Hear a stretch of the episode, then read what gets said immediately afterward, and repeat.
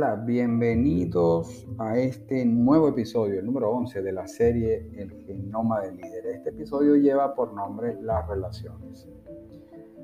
En parte se parece y va a tocar un poco, va a completar o va a redondear algo que ya habíamos abordado en episodios anteriores cuando hablaba de tu entorno.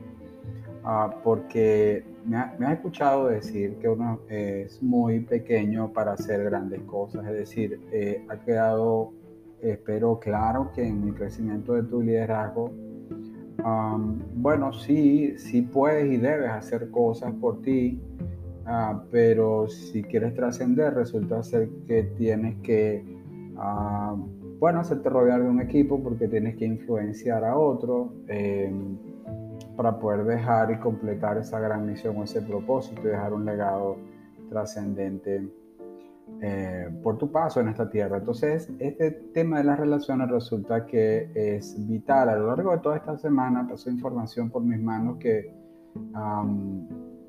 es, es, es, siempre, es siempre muy importante y me pareció interesante compartirlo en este episodio contigo hoy. Y lo quiero eh, abordar desde, desde una perspectiva este, bien particular. Resulta que eh, si tú te pones a analizar eh, eh, tus, si, si, tú has tenido algún tipo de situación desagradable en tu vida, es decir, comenzaría más bien haciéndote esta pregunta, no generando un contexto, sino que te voy a hacer la pregunta. Es decir, ah, ¿recuerdas la última vez que te sentiste mal? O sea, que tuviste un, un mal momento, una mala situación, una mala experiencia la respuesta es para ti, pero si tú te pones a analizar bien, bien el, el, detalle de la raíz de todo eso, resulta que casi siempre tiene que ver con una persona, es decir, o un grupo de personas, o un conjunto de personas, pero tiene que ver con la persona. Hubo una persona que desencadenó una serie de eventos y te tiene eh, así, o te tuvo así, si, si, si fue una experiencia en el pasado. Y, y lo cierto del caso es que ah, tratando de, que, de, que, de que todo es un asunto de personas, pues las relaciones terminan siendo algo fundamental, pero no tenerlas, sino a repararlas, restaurarlas, entenderlas desde otros cristales, porque eh, problemas y aflicciones vamos a tener, porque de eso se trata, o sea, no hay, no hay una vida no hay un tránsito en este mundo sin que eso exista. Eh, eh, eh, no es realista verlo así, pero ah, si buena parte de todo eso viene de, o viene de, parte o viene producto de una persona, pues nosotros tenemos que ah, reaccionar o tenemos que comportarnos de, manera, bueno, yo, yo, yo, digo que más inteligente ah, para eh, abordar entonces ese, ese problema tal cual como lo dicen de raíz. ¿no? Entonces, eh, si, si, todo viene de la persona, esto tiene que ver con, con, relaciones, el nombre del juego es restaurar. Y, y, la restauración habla de reconstrucción. Y esa reconstrucción pasa porque eh, siempre nos gusta y, y, y, si, si, tu, si, la respuesta a la pregunta que te hace un momento definitivamente hizo que se, te viniera un rostro a tu mente, o sea, decir, que le pusieras nombre y apellido a eso, yo te pido por un momento que lo, que lo mires de una forma distinta, no a la persona, sino al problema. Porque es el problema el que tenemos que resolver. Siempre nos gusta buscar culpables. A lo mejor esto que te estoy diciendo te va a sonar este, o, bueno, difícil siempre es, pero quizás no quieras hacerlo, o sea, quizás no, no me quieras creer y, puedes optar por, por, por, manejar las relaciones personales de otra forma. Finalmente, eh, somos libres de hacerlo, pero um, escucha esto, realmente eh, de lo que se trata es de restaurar una relación uh, tratando de abordar el problema Mm, no la persona. Porque eh, es difícil arreglar un problema si siempre se busca un culpable. Pues finalmente eh, yo creo que estamos llamados a escoger entre una de las dos. Sí, o sea, o vemos el problema o vemos la persona, pero las dos al tiempo, digamos que no, lo, no la podemos resolver. O sea, eh, a ver, eh, ser, a ver, que, el, sentimiento de ira, de rabia o, de, o de molestia sea lo que te impulse a buscar resolver el problema, ah, pues no te va a conducir a un final feliz. O sea, eh, hay una palabra que eh, a la gente puede que le guste o puede que no, porque eh, no está desvirtuada, es decir, le, han cambiado mucho significado en el tiempo, pero hay una palabra que a mí me gusta mucho en, todo este juego del, del, manejo de las relaciones, cuando queremos abordar el problema, ah, y es es la persuasión. La persuasión tiende a confundirse con con otra cosa, o sea, decir, cuando, cuando yo manipulo, o sea, se parece mucho persuadir a manipular. Eh, eh, yo te dejo eso allí para que lo medites también, porque de lo que se trata es de persuadir en un momento determinado, no manipular. Y uno no puede activar ninguna capacidad de persuasión para resolver un conflicto que conduzca a la restauración de una relación cuando lo que nos gobierna es precisamente el enojo. Es, esa palabra grosera, es decir, cuando más bien buscamos es subirnos en una tarima, en una silla, en una mesa, a pegar gritos, a intentar resolver el problema. Y la verdad es que por ahí no va. De hecho, el líder está llamado, es más bien a ser un pacificador y, quiero extenderme ahí unos minutos como para que entendamos la amplitud de lo que significa ah, eh, el ser pacificador en toda esta historia y, cómo desde allí eh, eh, o desde esos cristales la manera en la cual se ve y se aborda estas situaciones para restaurar las relaciones es distinto. Te decía hace unos minutos que en este mundo vamos a tener problemas. Es decir, tratar de, eh, a ver, omitir, cerrar los ojos al conflicto, pues no lo evita, porque el conflicto va a estar allí. Entonces hay de los que creen que el tiempo se encarga de hacer el trabajo con un conflicto. Permítame decirles que no, porque no hay tal cosa como ah, huir del problema, el problema va a estar ahí.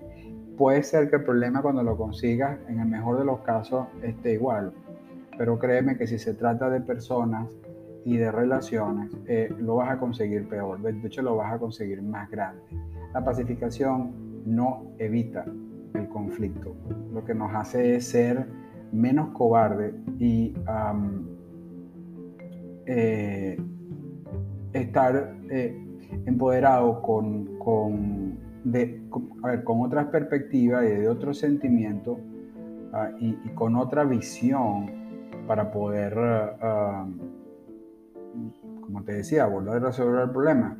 Y eh, más bien el rol del pacificador este, es a cooperar, eh, a, ser empático para que esa relación ah, pueda restaurarse. Entonces, eh, de hecho, insisto nuevamente en decirte que parte de lo que nosotros estamos llamados a hacer es, eso, es ser pacificador.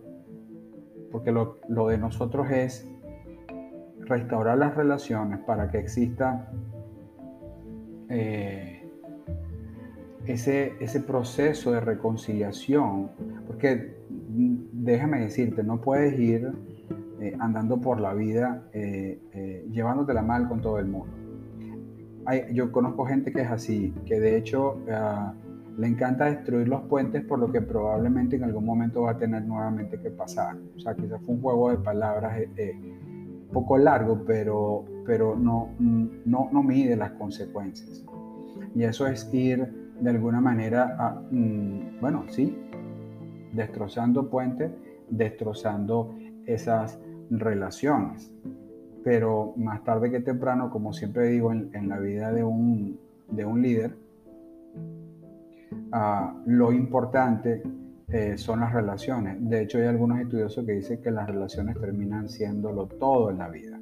¿sí? En la vida del líder yo me refiero, pero también en la vida de la persona, porque finalmente nosotros no estamos llamados a estar solos, nosotros este, uh, sí nacimos solos, pero no necesariamente este, debemos andar solos en la vida, ¿sí? no, no hay, eh, yo creo que te he hablado de eso en episodios anteriores, eh, y si quieres ganar un juego puedes hacerlo, pero si quieres ganar el campeonato ya tienes que hablar de personas, tienes que hablar de un equipo. Entonces yo quiero ir cerrando esto ya de una vez como para dejarte algunos mensajes este, y, de alguna manera dejarte un, un, llamado a la acción. ¿sí? Cuando nos enfocamos en la, en la reconciliación, el problema pierde importancia. De hecho, a menudo, o sea, o sea, el problema termina siendo irrelevante es decir, cuando nuestro, nuestro modo de ver las cosas, como te decía, cambia, eh, pues también cambia el, el, resultado final. Eso es, eso es completamente definitivo. Eh, eh, esto es muy, a ver, yo, yo, cuando leí, o sea, o sea, te quiero dejar esto ya de, este, de cierre. Hay, hay una cita en la, en la Biblia, en el libro de Proverbios, leo de la ah, del el versículo, el capítulo 16, perdón, y el versículo 21 de Proverbio, que dice eh, así, dice, al que piensa bien las cosas se le llama inteligente, quien habla con dulzura convence mejor. Eh, yo creo que eso te deja ya claro el, el hecho de que ah, si decides hacerlo por otro camino, pues estás a expensas de otro tipo de resultado. Líder, quiero dejarte con, este, con esta tarea. Yo quiero que pienses ah, con, con quiénes has tenido tú últimamente ah, un, problema eh, que necesitas ah, ir y resolver. ¿Qué relación necesita ser restaurada en tu vida? Como pacificador que estás llamado a ser, ah, ¿qué acto de reconciliación, en qué acto de reconciliación debes tú participar? Porque tienes que cooperar a veces en ello.